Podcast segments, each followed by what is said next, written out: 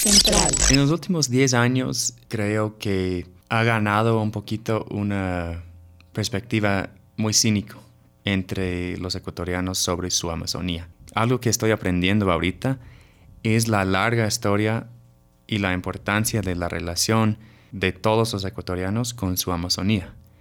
La Amazonía ha sido una parte central de la identidad de, los ecuatorianos, eh, desde esa famosa frase de Jaime Roldos que decía, fuimos, somos y seremos amazónicos. Y en los últimos 10 años no ha habido mucho conversación sobre esa parte de la identidad amazónico de los ecuatorianos. Es como que se ha, se ha un poco separado la Amazonía de la identidad ecuatoriana. Jekyll City y Céntrico Digital presentan Central, un espacio creado para el intercambio y exploración de ideas, con Matthew Carpenter Arevalo.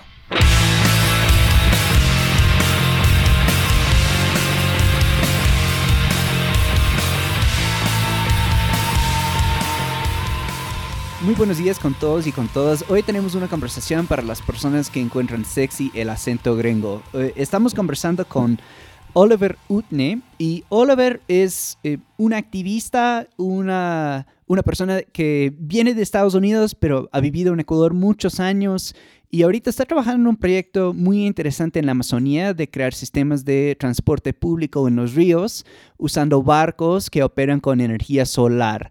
Em, entonces vamos a conversar un poco sobre ese proyecto, vamos a conversar un poco sobre las políticas de la Amazonía y cómo eh, la relación entre los ecuatorianos y su Amazonía desemboca en políticas públicas eh, que tienen muchas consecuencias para el modelo de desarrollo que estamos eh, aplicando aquí en el Ecuador. También hablamos un poco de sus 15 minutos de fama cuando eh, él llegó a ser noticia eh, bueno, nacional eh, cuando trataron de expulsar del país, cuando él era voluntario para la Fundación Pachamama, que luego fue disuelta por el gobierno. Entonces, somos dos personas que nacimos en otros países, pero tenemos una relación larga aquí y que tenemos una perspectiva distinta sobre las políticas de la Amazonía. Así que eh, esperemos que les guste. Cualquier comentario, uh, arroba Citycom, pueden eh, dejarnos saber qué opinan del podcast. Muchas gracias.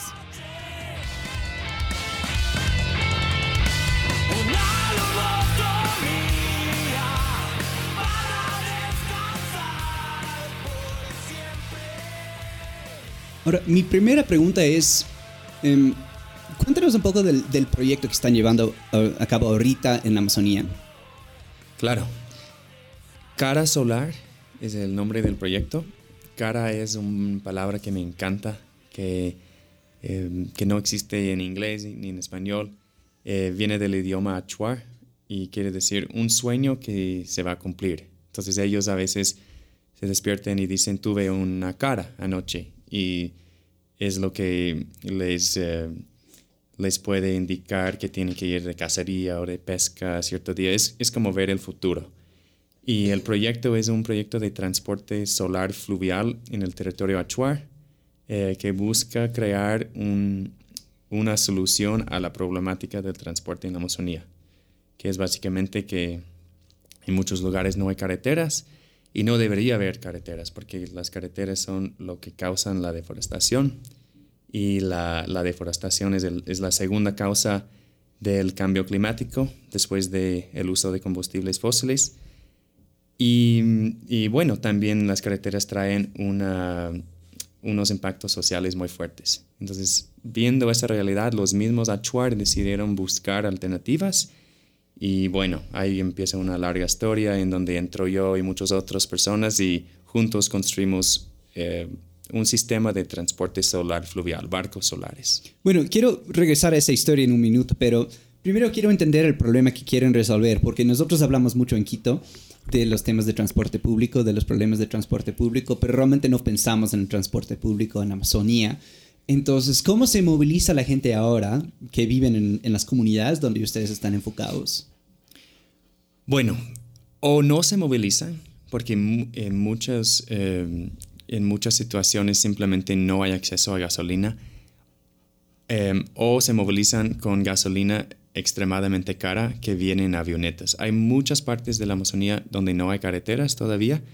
Eh, las carreteras sí están entrando eh, rápidamente desde, desde, por ejemplo, Puyo y Macas. Ahora eh, hay dos carreteras llegando al, al territorio achuar, uno que mm. viene de Puyo y otro que viene de Macas. Y está causando un debate y un diálogo entre los achuar muy interesante en donde hay algunos eh, que dicen que sí quieren y otros dicen que no quieren. Y como proyecto no estamos buscando em, decir lo que tienen que decidir ellos, pero sí estamos tratando de... Em, estamos tratando de crear una alternativa en, las, en los lugares donde hay ríos navegables em, que podría funcionar en lugar de, una carretera. Y ¿Cómo se lleva a cabo este debate entre la comunidad sobre qué sistema de transporte quieren? Porque, digamos, las carreteras ha sido el símbolo de los últimos 10 años de gobierno. Ah, representa muchas veces, se trata de representar el progreso, la modernidad a través de la carretera. Entonces, se puede imaginar que hay personas dentro de la comunidad que dicen que sí, nosotros sí queremos carreteras, pero también debe haber otras voces que dicen que no. ¿Cómo se lleva a cabo este, este debate? Bueno, los Achuar tienen un proceso político bastante fortalecido en el sentido de que tienen asambleas, em, congresos, reuniones em, con bastante frecuencia en donde los hombres, eh, solamente los hombres, aunque eso es, un, es algo que, que, posiblemente se está cambiando un poquito, ahora por primera vez en la historia de los Achuar tienen eh, una vicepresidenta que se llama Isabel y que creo que está trayendo una nueva perspectiva. Pero en esos espacios eh, existen eh, debates muy fuertes sobre las carreteras. Y la verdad es que no son debates dentro de los cuales yo estoy. Em, nosotros estamos em, trabajando con los Achuar, pero también respetando sus espacios de, diálogo. Em, y cuando ellos salen de esos espacios es cuando eh, hay el momento de ya implementar eh, un proyecto o no. E, es como decir, bueno, durante muchos años eh, la nacionalidad achuar ha, ha, mantenido una postura de no a las carreteras. Pero lo que se ve pasando es que cuando las carreteras acercan, como están haciendo ahora, las primeras comunidades que conectarían a la red vial muchas veces eh, tienen miembros que sí están apoyando la llegada de la carretera. Ven la, bueno, ven todas las la facilidades que les, que les daría, ven la posibilidad de conectar en mercados, ven un montón de posibilidades los que están viviendo ahí cerca. Entonces, en, en, el caso de ahorita, en cuando, eh, cuando está llegando esa carretera de, de Taisha, o que eh, la carretera de Taisha ya ha entrado y la carretera de, del norte desde Puyo está por entrar, eh, las comunidades más cercanas son las los que están apoyando. Y los que están más lejanos creo que tienen otra perspectiva, que es uno más de un territorio integral y, y la NAI, la nacionalidad achuar, eh, creo que generalmente apoye ese, ese, esa visión eh, más del territorio como, como un, eh, una cosa íntegra y, y, no apoyan la llegada de la carretera. Entonces es un tema muy complicado, muy politizado. Em, no es que soy parte de esos debates, solo observador. Ya. Hay dos temas que quiero tocar. La primera es, cuéntanos un poco de la relación de los Ashuar con el gobierno central, porque tanto los Ashuar y los Shuar tienen una larga historia que regresa desde antes de la conquista, de, digamos, querer proteger su territorio y, no ser conquistado, ¿no? Entonces me imagino que esa memoria, em, digamos, esa memoria colectiva influye mucho en este debate que están teniendo sobre las carreteras. Sí, em, bueno, y, el debate con las carreteras es más a nivel de las prefecturas, de lo que yo he visto, pero obviamente em, resultando desde políticas nacionales y, acciones del gobierno central. Em, bueno, yo creo que es complicado la relación de los Achuar con el gobierno central y el tema principal eh, en lo cual yo pienso cuando pienso en esa pregunta es el tema de petróleo. Em, todo el territorio Achuar es parte del, del Oncima Ronda Petrolera. Eh, entonces todo su territorio está ya dividido en bloques y algunos de esos bloques ya han sido licitados. Pero hasta ahora nunca se ha explotado petróleo del territorio Achuar y la nacionalidad Achuar siempre ha mantenido su postura de no a explotación petrolera en su territorio. Pero en, los últimos años sí ha habido divisiones, como en muchas organizaciones indígenas sí ha habido divisiones. Durante un periodo em, largo habían dos eh, presidentes paralelos, eh, pero ahora los Achuar otra vez se han consolidado y tienen un solo presidente y están manteniendo esa postura de, no al, petróleo. ¿Y, cómo evalúas tú digamos, la gestión de la Amazonía por parte del gobierno en los últimos 10 años. Porque una de las contradicciones es que antes del gobierno de Rafael Correa, muchos ecuatorianos ni siquiera sabían de la existencia del IASUNI-TT o su importancia eh, en, y su biodiversidad y, digamos, no había un orgullo nacional en decir esto es nuestro patrimonio, tenemos que protegerlo. Pero por otro lado, el mismo gobierno fue quien decidió explotar ese espacio y hemos visto incrementalmente em, pues una explotación de la Amazonía completa. Ah, entonces, quisiera saber, digamos, tu perspectiva sobre qué es lo que ha pasado en Amazonía en los últimos 10 años y, hacia dónde vamos, porque no, no hay señales de que va a haber una política, un cambio de política en cuanto a la explotación petrolera en Amazonía. Bueno, en los últimos 10 años... Em, desde mi perspectiva, creo que ha ganado un poquito una perspectiva muy cínico entre los ecuatorianos sobre su Amazonía.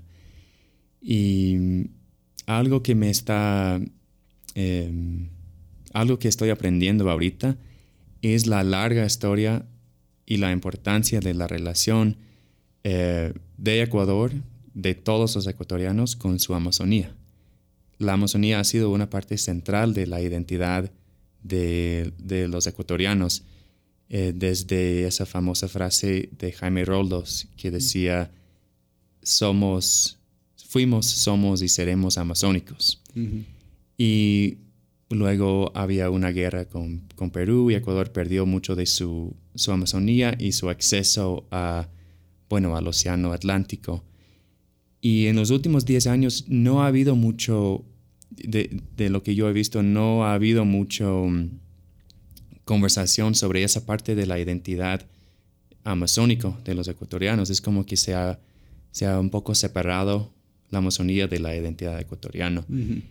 Y digo que ha sido em, como un momento de, de cinismo.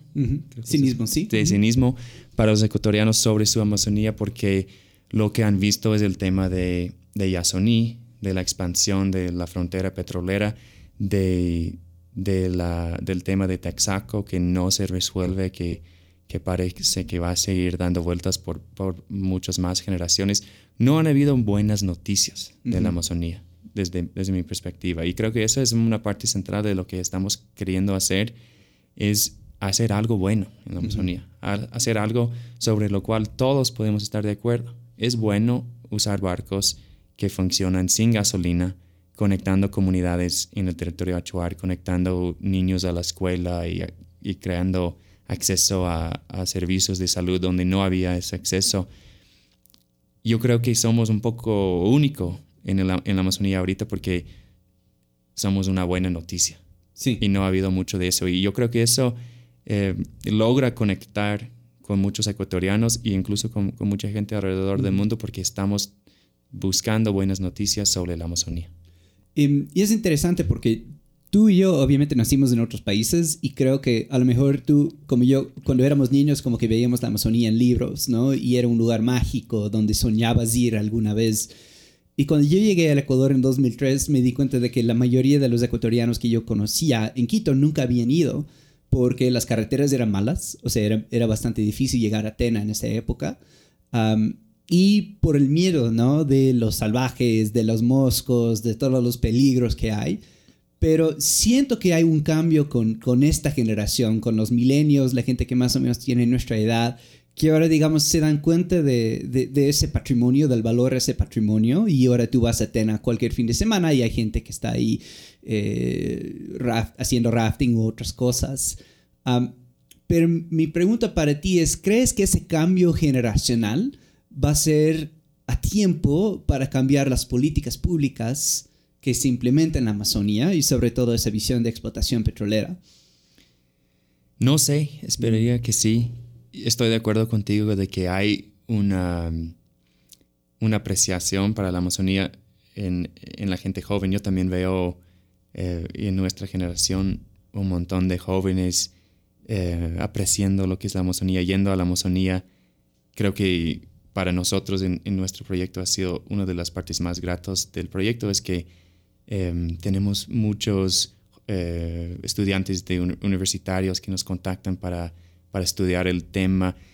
Los jóvenes sí están viendo hacia la Amazonía y ojalá esa em, concentración de, de, energía en la Amazonía logra em, frenar esas prácticas eh, destructivas, porque la verdad es que ya se ha acabado con mucha de la Amazonía. Y eso es algo que yo he visto con ese proyecto. He podido viajar a muchas partes de la Amazonía, a la Amazonía ecuatoriana y peruana, y son pocos los lugares que realmente tienen ecosistemas em, ecosistemas intactos y culturas eh, que siguen viviendo, viviendo su, cultura.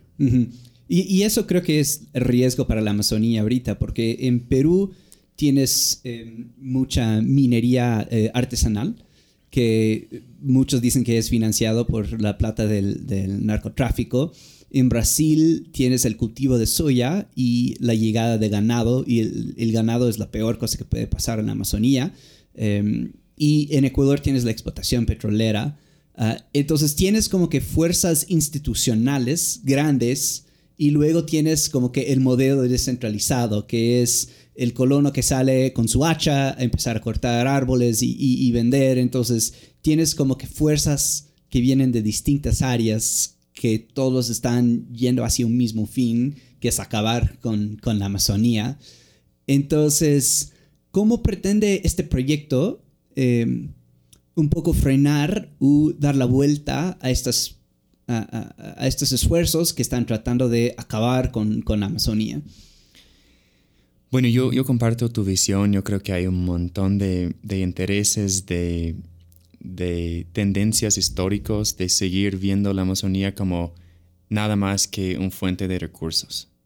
Eh, me, ha impactado mucho ver eso, sobre todo cuando me fui a Perú, ver cómo durante siglos, desde el caucho hasta la, el tema de, madera y petróleo, siempre ha habido ese, ese modelo económico en la Amazonía de extraer, de llevar, de sacar, de explotar. Eso es lo que es la Amazonía.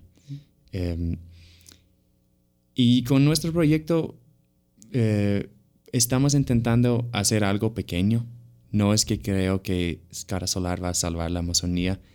Em, es, es una propuesta de los miles de propuestas que van a ser necesarios para que la Amazonía siga siendo el lugar mágico que tú y yo vimos en libros cuando éramos niños y que de hecho sigue siendo. La Amazonía sigue siendo eso y muchas otras cosas.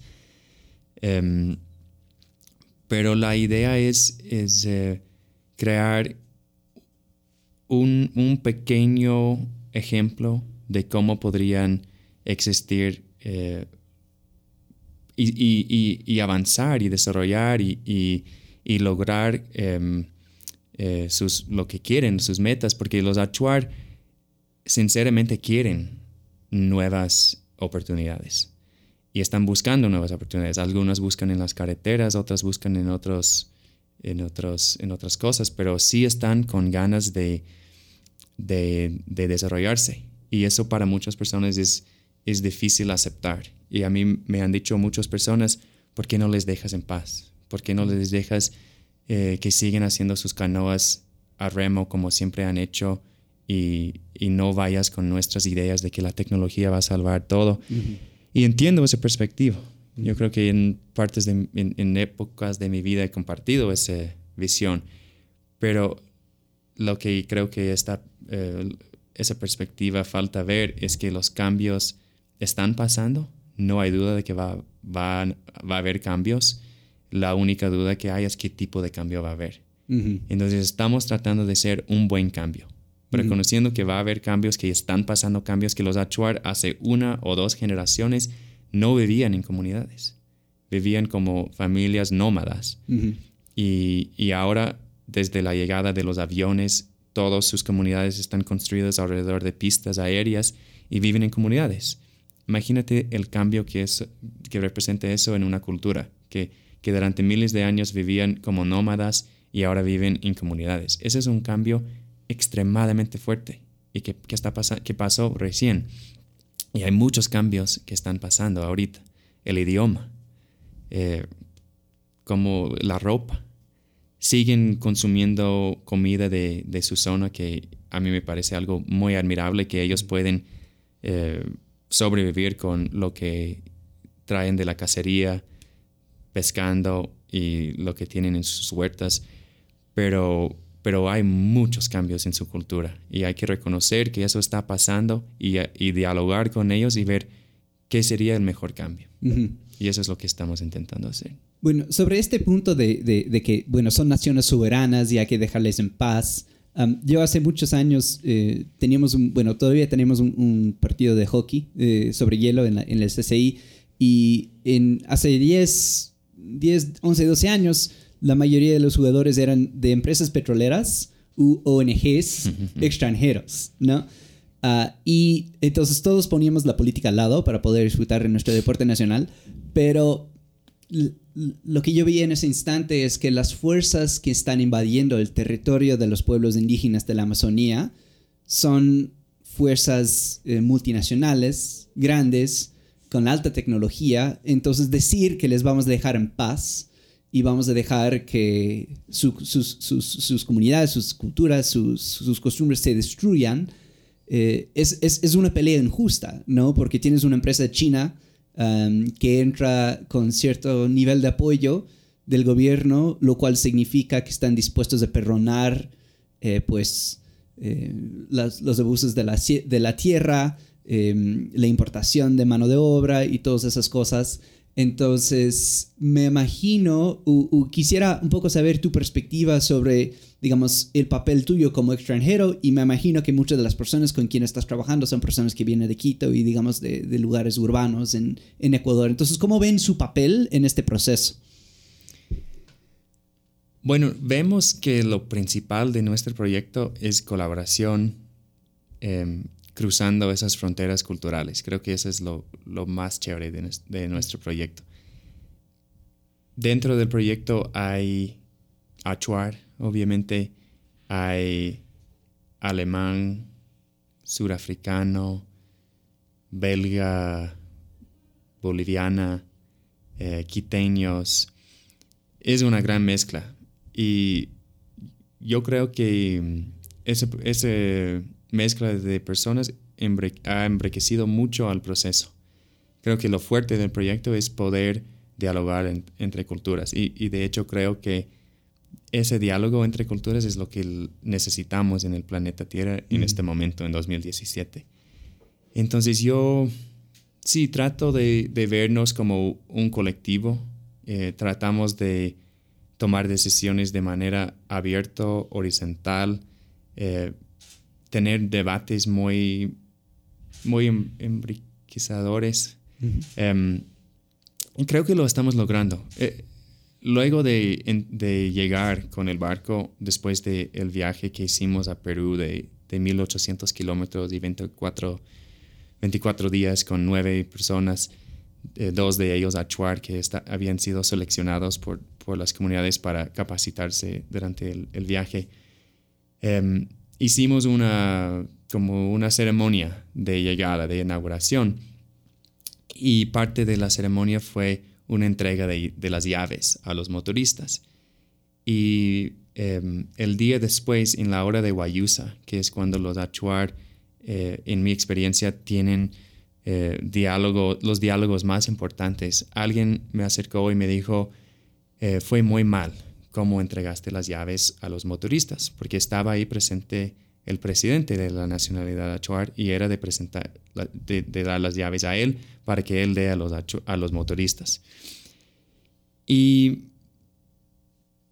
ese, esa opinión de, la persona, la verdad es que me hizo muy feliz, porque me hizo, fue eh, eh, el inicio de un debate muy interesante. Yo le conté por qué habíamos decidido dar las llaves a, los motoristas y porque esa es eh, una manera de empoderar directamente al nivel comunitario, que es uno de los ejes fuertes de nuestro proyecto, a, pesar de que estamos trabajando muy eh, de cerca con la nacionalidad, tratamos de, empoderar y, de, eh, de, trabajar directamente con las comunidades, porque creemos que los proyectos son más exitosos cuando hay más participación directa de las comunidades y no de, los, de las organizaciones políticas.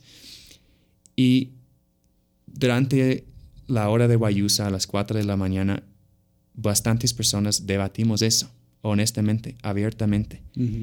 Y fue para mí un momento increíble, porque fue un momento en donde nadie estaba con una agenda secreta. Nadie estaba escondiendo su perspectiva. Estábamos compartiendo ideas y compartiendo perspectivas sobre cómo hacer funcionar un proyecto en la Amazonía, que ha sido lugar de tantos proyectos fallados. Creo que justamente por esas brechas culturales. Y creo que estamos innovando en ese sentido. Estamos creando un nuevo eh, nivel de diálogo y ese es solo un pequeño ejemplo, pero, pero creo que eso es lo, lo, central, creo que es lo más importante, es lo que más orgullo me da de nuestro proyecto, más que, más que todo. Eh, cuando yo vine por primera vez de Ecuador em, en 2003, vine con un grupo de extranjeros y fuimos a la montaña a hacer trabajo comunitario, ¿no? Y luego de, de, de, un tiempo de poder reflexionar sobre esa experiencia, me di cuenta de que hubiésemos tenido mucho mayor impacto contratando gente local para hacer el trabajo que nosotros no éramos calificados para hacer, no somos albaniles, somos estudiantes mimados gringos. Uh, y, y, un poco nos dimos cuenta de que la experiencia realmente nos enriquecía a nosotros. Uh, y, y, eso me hizo pensar mucho en, en, en, qué es la teoría de desarrollo detrás de las actividades, ¿no? Eh, y quisiera que reflexiones un poco y que nos cuentes un poco ¿Qué es la teoría de desarrollo detrás? Porque has hablado de que la, comunidad tiene que tomar la decisión. Em, una de las cosas que siempre preocupa cuando alguien entra con una nueva tecnología es que entras, crees una dependencia, luego la tecnología falla y luego, digamos, la comunidad queda peor de lo que era antes. Eh, entonces, cuenta un poco de la teoría detrás de las actividades que ustedes están realizando en la Amazonía. Bueno, teoría como tal, o tal vez principios. Principios, capaz es mejor palabra. Em, creo que lo principal es que creemos que si es que hay participación eh, de las comunidades, si, si, no hay participación de las comunidades, el proyecto va a fallar. O sea, proyectos eh, diseñados afuera, construidos afuera, traídos y entregados no funcionan. Entonces creo que ese es el uno. Eso es, eh, lo, sí, el base del proyecto, que, no, que tratamos de no hacer eso. Este es un proyecto que surgió desde el territorio Achuar a base de sus necesidades y, tiene que mantener, el, centro, el corazón del proyecto tiene que ser el territorio. Otro que creo que es importante es eh, reconocer que, eh, necesitamos una división de labores y sí reconocer que hay diferencias y que Em, diferencias culturales que nos permiten hacer diferentes cosas en el, en el proyecto y creo que eso capaz em, es, es, mi respuesta a tu pregunta anterior. Em, yo veo que mi rol, por ejemplo, en esto no es, no es eh, construir el muelle donde va a parquear el barco. Yo, yo no soy muy útil en la, en la Amazonía. Eh, mi rol no es eh, diseñar un casco altamente liviano y eficiente para que el motor pueda tener mayor rendimiento. Em, creo que mi rol personalmente es de conectar el proyecto a, los espacios de em, que serían difíciles eh, acceder para los actuar solo. yo me veo como un conector en este proyecto. Yo soy simplemente una herramienta para que este proyecto y lo que está pasando en el territorio actual puede llegar a más personas, a más instituciones, a más fondos y así fortalecerse. Em, y todo el, el, equipo está pensado así. Cada persona tiene un rol distinto. Em, entonces yo creo que ese es un, es un principio del proyecto. Eso, e, e, e, el tema de, de, reconocer las diferencias también. Em, ¿Ya? Eh, y, la tecnología, eh, ayúdanos a entender un poco cómo funciona. Entonces, básicamente es un panel solar que da energía al motor y eso le permite al motor básicamente trabajar varias horas, ¿no? Sí, em, ahora, hasta ahora hemos construido eh, un barco que es de 18 pasajeros y es un, un casco tipo amazónico eh, construido en fibra de vidrio, una réplica de, los, de las canoas que han usado durante miles de años, en este caso los cofán de sucumbíos. Eh, construimos a base de un molde que los cofán habían hecho de sus canoas de madera. Y eh, sobre ese casco de fibra de vidrio está puesto un compartimento en la parte posterior del barco que tiene baterías de plomo ácido que son 99% eh, reciclable, que es un tema importante, y también disponibles en el mercado nacional. Entonces, eh, poco por esas razones escogemos eh, baterías de plomo ácido, también por, por, los costos. Y estas baterías están conectados, por un lado, a los paneles solares, que son un techo a todo lo largo y ancho del barco. Eh, tenemos 32 paneles extra, extra livianos y extra, mm, extra duros. Ya les hemos probado con varios choques y, aguantan porque son esos paneles eh, flexibles que pueden aguantar choques. Y por el otro lado, las baterías conectan a los motores. Entonces, la energía que producen los paneles va a las baterías y de las baterías a los motores y de esa manera el barco puede funcionar incluso cuando no hay sol, porque el banco de baterías es suficientemente grande para funcionar entre 5 y 7 horas sin sol. Y cuando hay sol, el barco puede funcionar teóricamente sin fin, porque la cantidad que producen los paneles es mayor que la cantidad de energía que usan, usan los motores. ¿Y de, dónde vino esta idea de hacer este proyecto? Bueno, la idea de barcos solares no es nuestro, no es tan nuevo, es algo que está pasando a nivel mundial.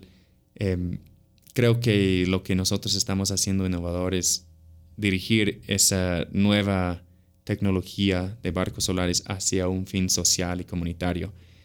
Em, pero la idea vino de eh, haber pasado tiempo en el territorio de Achuar, yo tuve la, oportunidad de vivir un par de meses en una comunidad Achuar en 2009 y de trabajar em, con una empresa de turismo que tienen los Achuar y también una empresa eh, de aviación que tienen.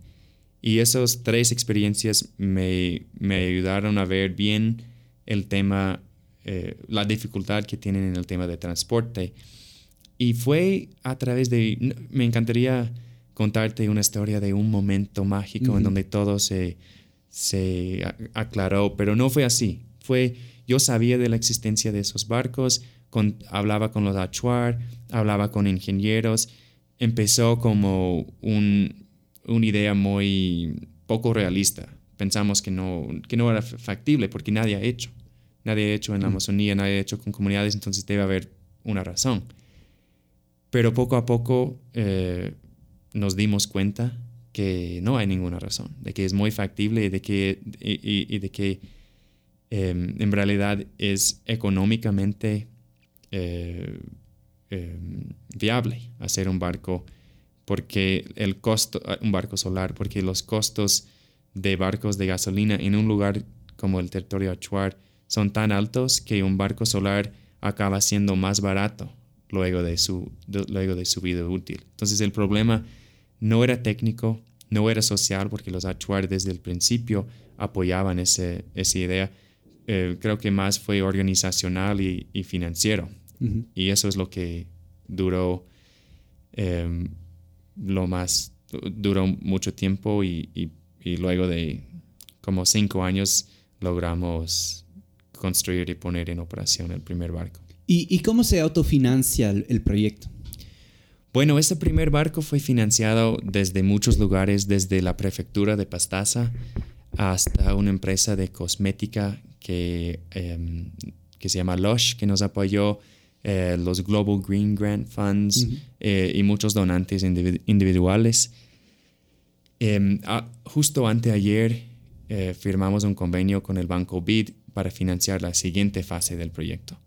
Entonces eh, se va a trabajar un año con el Banco BID para construir un segundo barco, un centro solar comunitario que va a tener un montón de, diferentes usos de energía solar, desde el, por un lado, fotovoltaicos, que es la producción de electricidad, y por el otro lado, térmicos, que es usar el calor del sol para um, usos como secadores de frutas, purificación de agua. Entonces va a ser todo un centro solar en donde vamos a hacer que sea algo más tangible la energía solar en la comunidad y seguir creando a través de esa experiencia un emprendimiento comunitario que puede sostenerse en el tiempo. me, parece interesante porque, digamos, como tú bien dijiste, es, es, una gota, ¿no? Pero yo creo que si la Amazonía se va a sostener como está ahora, Em, hay que ver diferentes modelos de donde la gente realmente protege el, medio ambiente. Y yo veo el ejemplo de Costa Rica, por ejemplo, donde em, el, el, movimiento ambientalista empezó hace varias generaciones, pero ha perdurado en la política porque, digamos, ese liderazgo inicial fue em, tomado por nuevos políticos y luego la, misma población dice que esto es importante para nosotros. Queremos ser conocidos a nivel mundial por ser el país más ambientalista de la, de la región y vivir en nuestro patrimonio. Y Costa Rica económicamente es uno de los mejores países de, de su región. Entonces, parte del desafío que veo en Ecuador es convencer a la gente que hay diferentes modelos de desarrollo, que no hay solo un modelo de desarrollo que es vender todos los recursos naturales que tenemos. Ah, y que de hecho ese modelo nos puede perjudicar en el largo plazo porque nos hace muy susceptibles a los altibajos de los precios internacionales de, los recursos. Ah, entonces, yo creo que si esperamos la política en Ecuador, nunca vamos a tener ese liderazgo. Entonces, la pregunta para mí se vuelve cómo, cómo se genera ese liderazgo y esa cultura para que los mismos ecuatorianos digamos, valoren tanto la Amazonía que cualquier político que dice que vamos a seguir explotando eh, recibe un rechazo por parte de la ciudadanía. ¿Cuáles ideas tienes tú sobre cómo podemos llegar a, generar esa cultura? Bueno, yo tengo una idea que puede sonar un poco hippie, capaz, pero yo creo que esas ideas y esos cambios se van a generar a través de colaboración entre el mundo, entre entre... ¿Cómo se llama? Entre comillas. Entre comillas, gracias. El mundo entre comillas moderno y el mundo, el, el mundo indígena. Yo creo que construir esas relaciones de manera abierta y horizontal va a generar esos, esas propuestas, esas ideas que necesitamos en ese momento. Yo, yo creo que mm, tendemos como mundo, entre comillas, moderno o occidental o, norte, tendemos a hablar de indígenas como si fueran el otro. Y tienen muchas calidades que, que sí les distinguen, que son em, para mí increíbles, como sus capacidades, lo que mencioné antes, de, de sobrevivir con la comida que ellos mismos producen o cazan, eh, o mu- muchas otras cosas, cómo mueven en el bosque, comparando con cómo yo camino en el lodo y ellos es, es dramático la diferencia. Pero creo que muchas veces esas diferencias eh, enfocamos demasiado en esas diferencias y perdemos de vista de que, de que la humanidad nos une y de que muchas de- muchas de las calidades que tienen ellos y que tienen sus culturas también tenemos nosotros. Yo, Sí. A mí me gusta pensar eh, que somos eh, como las mismas máquinas con diferente software pero con la misma capacidad. Y estaba reflexionando sobre ese- esa idea de un cara, que es ese tipo de sueño que tienen los Achuar de ver el futuro. Y me di cuenta que nosotros también en nuestra cultura tenemos caras, tenemos expresiones como yo sabía que eso iba a pasar. Como la gente dice eso todo el tiempo. Están hablando de, de su intuición. Y eso no celebramos, no reconocimos, no desarrollamos, no tenemos contextos culturales o ceremonias para desarrollar esas capacidades, pero somos eso, somos eso. Y yo creo que para mí trabajar con, con comunidades achuar me ha ayudado a reconocer que, que, bueno, indígenas, no indígenas, todos somos humanos y tenemos mucho en común. Y que esa, yo creo que ese tipo de colaboración y ese tipo de descubrimiento de valorar eh, un lado un poco perdido de nosotros es lo que nos va a sacar de esa situación que describes. Es, es interesante lo que dices porque hay una tendencia, tendencia de romantizar Claro. al indígena, ¿no? Como, como el otro, como tú bien dices. Pero romantizar es una manera de separar. Exacto, exacto. Y, y también eso pone al indígena en un puesto donde su cultura no puede evolucionar. Tiene que mantenerse como el bosque, Exacto. ¿no? Pero la verdad es que la cultura, toda cultura evoluciona. La, la pregunta es si, digamos, uno tiene control sobre esa evolución o injerencia, incidencia en esa evolución, o si uno es víctima de, de eso. Um, y, y se lo ve, por ejemplo, en la Amazonía, la pérdida de los idiomas, por ejemplo, como, como una de las cosas. Y entonces, eh, el otro lado es, digamos, tendemos a, a ver desde nuestro punto de vista occidental la utilidad en las cosas. ah, y hasta desde ese punto de vista hay un argumento de no acabar con el bosque. Y para darte un ejemplo, ahora hay nuevos estudios em, que están estudiando eh, el uso de ayahuasca para personas que tienen traumas severas, ah, como por ejemplo personas que tienen eh, PTSD, o sea, exodados, eh, u personas que han tenido adicciones eh, como a a heroína, y, y siempre pensábamos que, digamos, esas, esas traumas eh, corten eh, partes de tu cerebro y esos cortes nunca pueden repararse, pero ahora estamos viendo con ayahuasca y con diferentes medicamentos de la Amazonía y, también de África que tal vez sí se puede reparar. Ah, entonces, cuando hablas de, de esa visión occidental, digamos, por un lado nos perjudica porque, digamos, tendemos a, a pensar que ellos son los salvajes y nosotros somos los, los modernos ah, y, y ellos merecen nuestra simpatía. Pero creo que si lo ves de otra perspectiva, no es que merecen simpatía, sino empatía. Y cuando empiezas a ver el mundo desde su perspectiva, en- entiendes conceptos que nuestros idiomas o nuestra cosmovisión no necesariamente nos dan. Por ejemplo, como tú dices de las caras, ah, hay, hay palabras en quichua que han sobrevivido en, en el castellano de Ecuador como el carishina eh, la carishina y es, es un concepto que no existe ni en español ni en inglés. Y solo por tener esa palabra tienes una perspectiva distinta del mundo. Ah, entonces, ¿cómo hacemos para nutrir ese diálogo, eh, empezar a corregir esa perspectiva, romántica? Porque también hay indígenas que están acabando con el bosque, ¿no? No es que todo indígena nace con ese deseo de, de- de querer proteger al, al- al bosque. Eh, eso también es un, es un estereotipo. Eh, pero ¿cómo hacemos para nutrir ese debate y, ir más allá de, de- de- de- de esa perspectiva del indígena como alguien que necesita nuestra simpatía y no nuestra empatía? Es una buena pregunta, es una buena pregunta y, y creo que no tiene soluciones fáciles. Creo que em, bueno, por ejemplo, aquí en Ecuador hay la suerte de poder, em, de poder viajar poco tiempo y llegar a, a otros mundos. Creo que eso es muy importante. Y llegar a otros mundos solamente para estar, solamente para ir, eh, estar presente, conocer. Eh, yo creo que empieza por ahí. Y, no juzgar, ¿no? Claro, y no juzgar. Bueno, easier said than done, pero sí, creo que sí.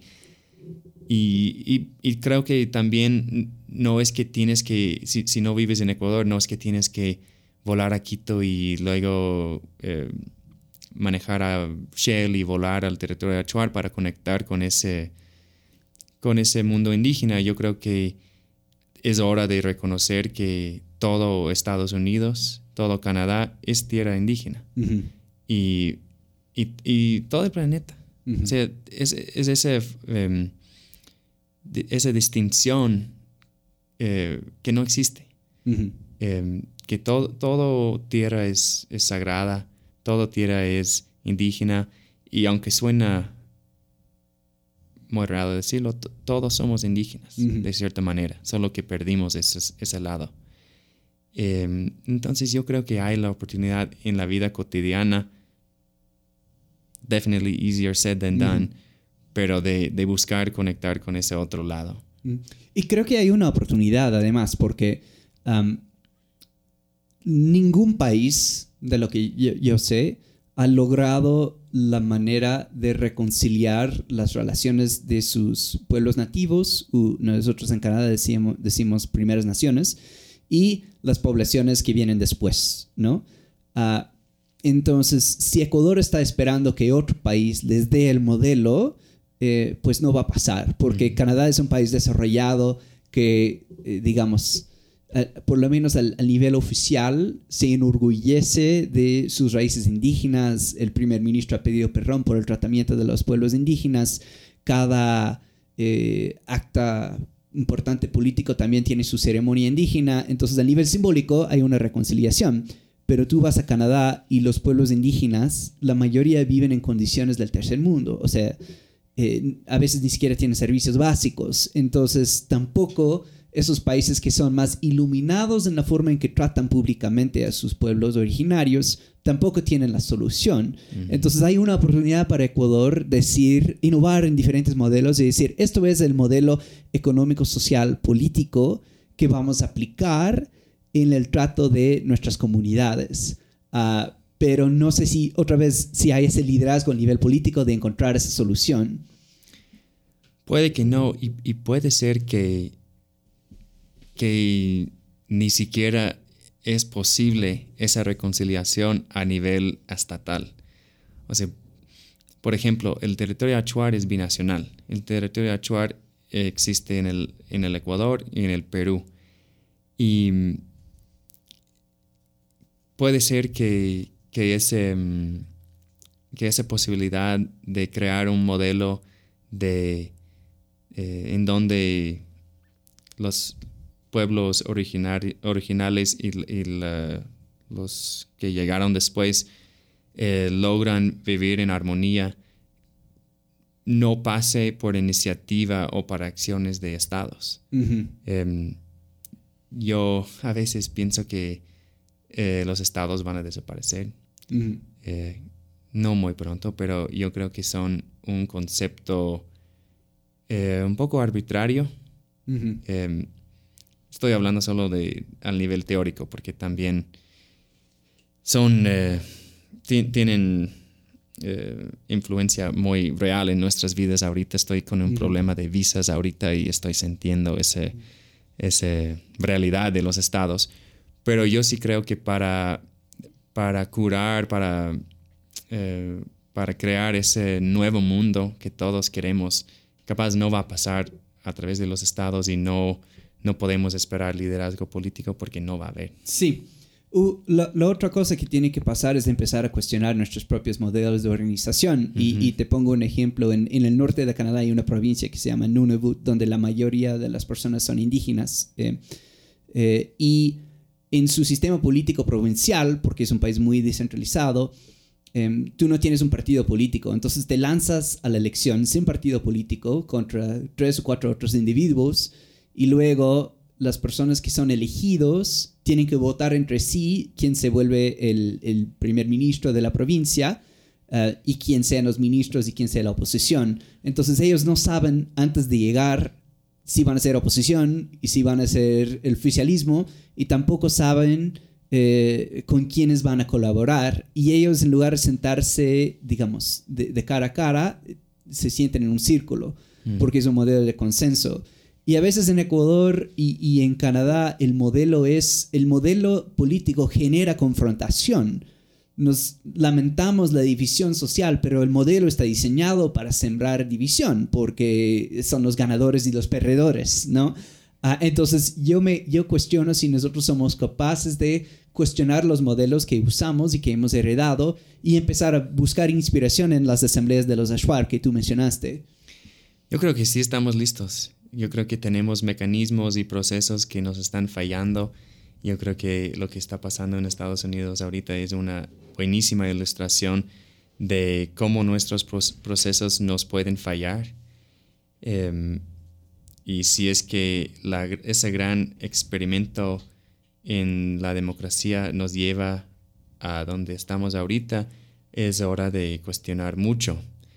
Eh, yo creo que dentro del rango de qué es, qué es democracia, esta palabra sagrada, eh, estamos con, un, con una línea muy delgada y que como tú mencionas sobre la provincia en Canadá, hay maneras chiquitas, pero muy importantes. Eh, lo de sentarse en un círculo me parece excelente de, cambiar, las, de cambiar las cosas. Em, ahora, quiero regresar un poco en el tiempo porque mencionaste que tuviste problemas de visa y tuviste como 15 minutos de fama hace unos pocos años cuando, si no me equivoco, estuviste en un evento en el Parque Carolina, ¿no? Cuando llegó la policía y, la, policía te había avisado de que ya no eres bienvenido en, Ecuador. ¿Qué pasó en, ese incidente y qué eran los antecedentes que llegaron a, eso?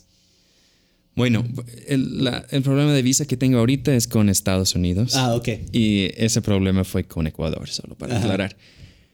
Pero bueno, yo antes trabajaba, este proyecto nació eh, dentro de la Fundación Pachamama.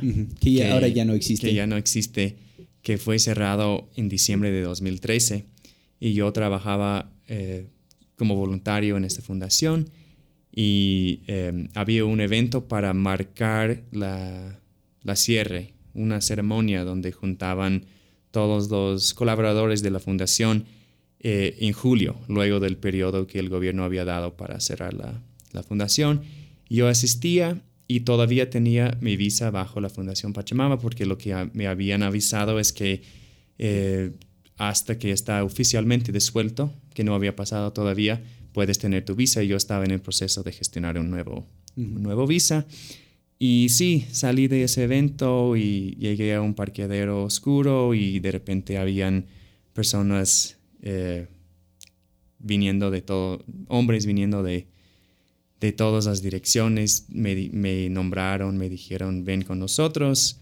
Eh, por suerte, habían muchos amigos que asomaron y cuestionaron por qué le están deteniendo y eventualmente llegaron incluso periodistas y policía uniformado, porque esas personas no eran uniformados y me querían poner en una camioneta sin placas.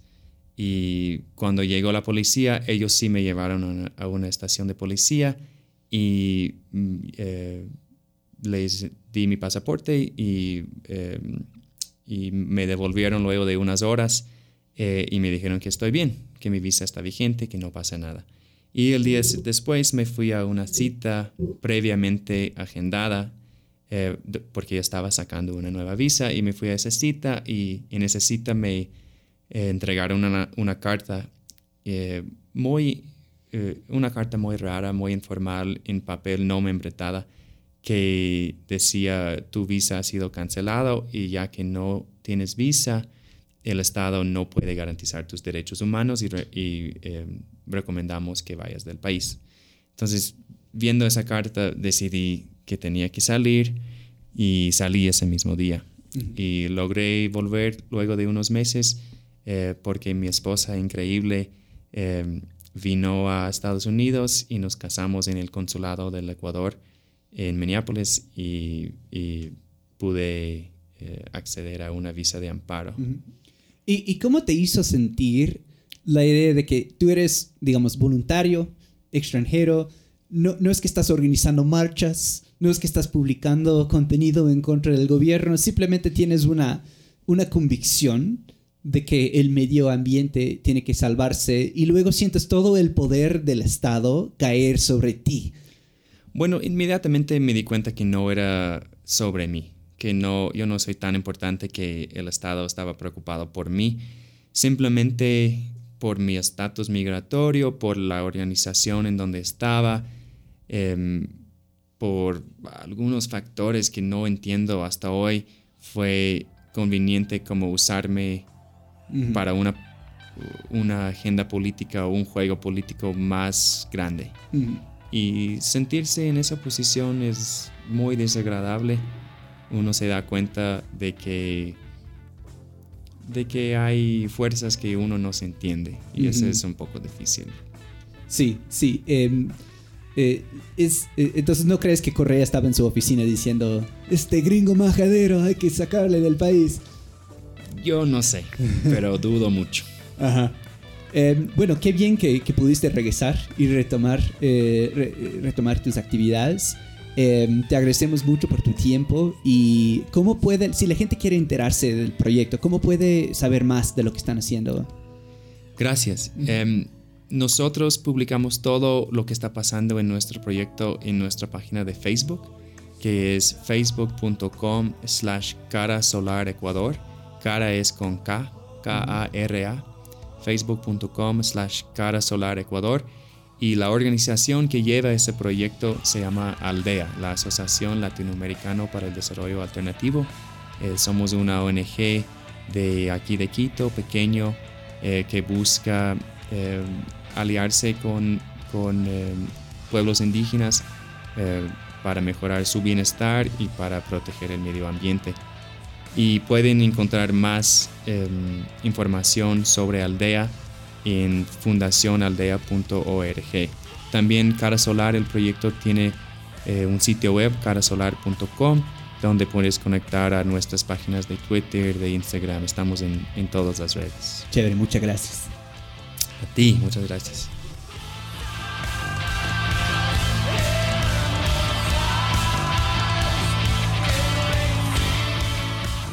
Esta edición de Central fue presentada por mí, Matthew Carpenter Arevalo, y producida por Fabián Río Frío en control de sonido y edición.